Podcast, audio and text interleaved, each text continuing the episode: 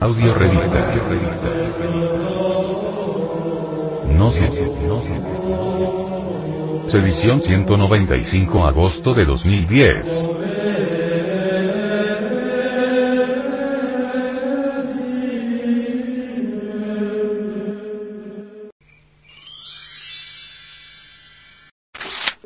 Introducción. ¿Por qué innumerables sectas religiosas se disputan las enseñanzas de Jesús el Cristo? Hace 2010 años, nació en un humilde pesebre de Belén el ser más perfecto que haya conocido nuestro globo planetario.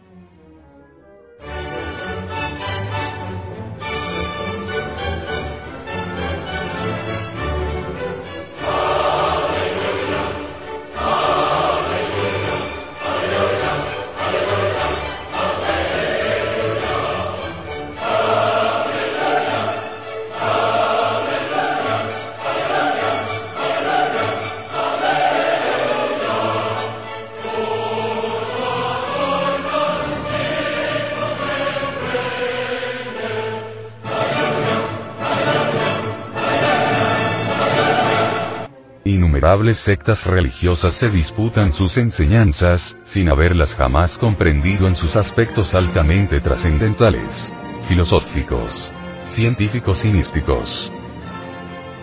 El auténtico cristianismo se fundamenta en los profundos misterios del sexo, dentro de los cuales subyace en potencia el fuego sagrado del Espíritu Santo.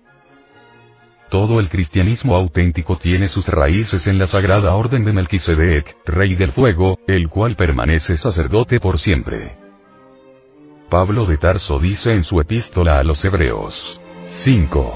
6. Tú eres sacerdote eternamente, según el orden de Melquisedec.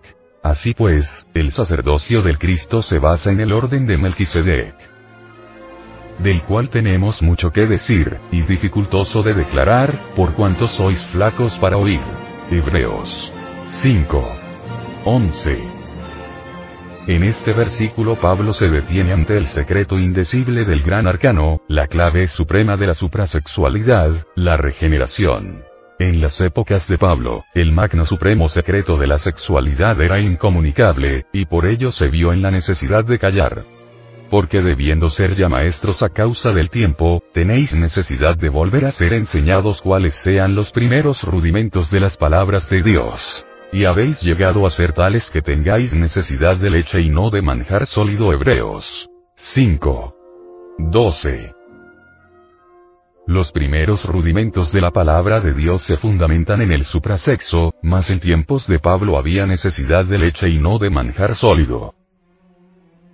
No habían llegado los tiempos de enseñar públicamente la suprasexualidad. La humanidad se hallaba todavía en estado infantil. La vianda firme, solo se puede dar a aquellos que ya conocen el bien y el mal. Mas la vianda firme es para los perfectos, para los que por la costumbre tienen los sentidos ejercitados en el discernimiento del bien y del mal. Hebreos 5. 14. Claro, ni hoy en día la humanidad tiene bien ejercitados los sentidos en el conocimiento del bien y del mal. Los miembros de todas las religiones necesitan de leche porque no son capaces de digerir el manjar sólido. Cuando descorremos la sabiduría de Melquisedec ante las atónitas miradas de millones de seres humanos, para enseñarles los sagrados misterios del sexo, estos nos consideran malvados porque este Melquisedec, rey de Salero, sacerdote del Dios Altísimo, el cual salió a recibir a Abraham que volvía de la derrota de los reyes, y lo bendijo. Al cual asimismo dio a Abraham los diezmos de todo, primeramente él se interpreta rey de justicia. Y luego también rey de Salem, que es rey de paz.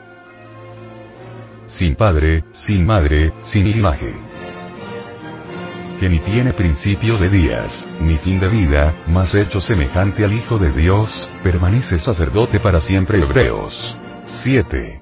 1, 3. Ese sacerdocio de Melquisedec. Es la sabiduría, la autonosis, del Cristo. es el misterio del sexo. Tú eres sacerdote para siempre según el orden de Melquisedec.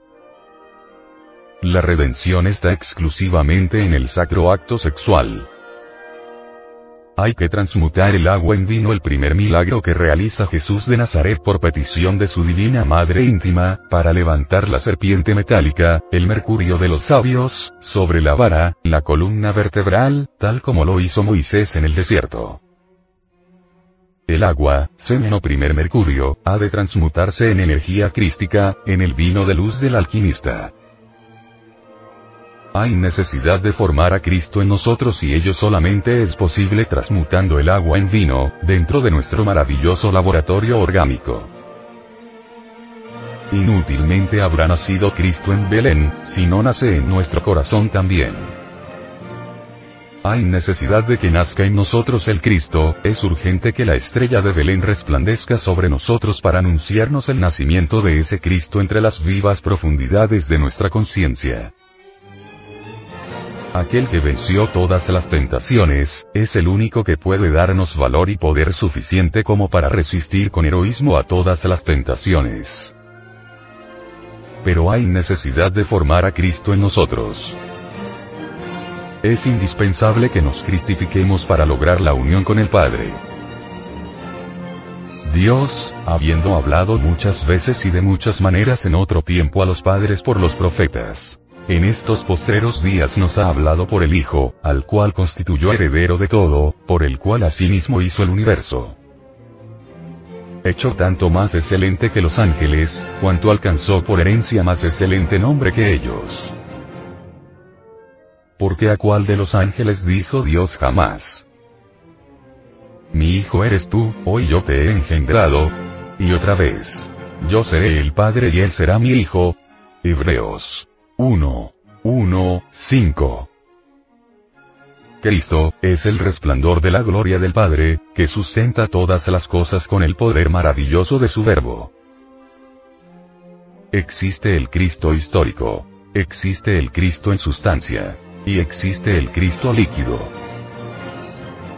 Son tres modos de expresión del Hijo, el Cristo cósmico, que vino al mundo para redimirnos mediante el fuego. La sustancia crística inunda todos los espacios infinitos y está sujeta a la sístole y diástole de todos los soles del infinito. La sustancia crística es el mediador entre el espíritu puro universal, o el reino del Padre y el mundo de la materia. Sería imposible que el gran espíritu universal de vida pudiera cristalizar sus ideaciones cósmicas, si no existiera la sustancia crística. Esa sustancia plástica maravillosa refleja el poder, la gloria y el esplendor del Padre. Todo el ejército de la voz. Todos los miembros de la Sagrada Orden de Melquisedec, son tan solo componentes del cuerpo del Cristo. ¿Quién ha comprendido la enseñanza crística en sus aspectos altamente filosóficos, científicos y místicos?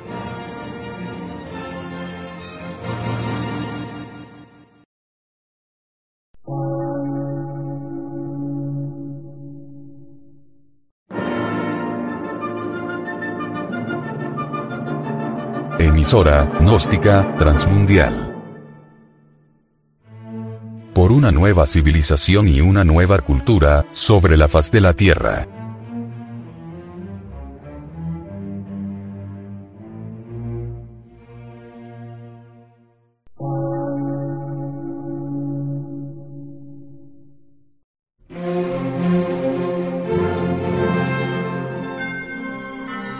Medio de radiodifusión. Científico, artístico, místico y filosófico. De la Asociación Colombiana de Centros de Estudios Gnósticos, Antropológicos, Psicológicos y Culturales. A. C.